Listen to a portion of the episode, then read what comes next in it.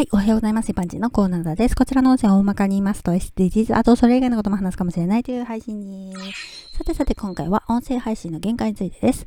私は普段様々な人たちの音声配信を聞いています。一般人から著名人まで幅広くて入れ替わりもありますけど、大体決まった人たちを聞くようになって固定してきました。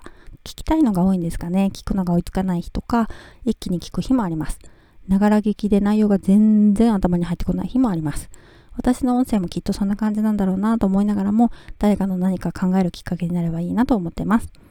あるフリーアナウンサーの配信で日頃の話をされてるんですけれども、買い物に行って、買い物といってもスーパーねとか、お寿司屋さんに行って、といっても回転寿司ねというふうにいちいち訂正されるのが多かったんですね。一言ながら大変だなーって思いました。きっとリスナーさんから様々なコメントが来て、カウンターのお寿司屋さん行きたいですとか思い込みでコメントが来る。その前に細かく言っておくっていうことなんだと思ってね。大変だなって思いました。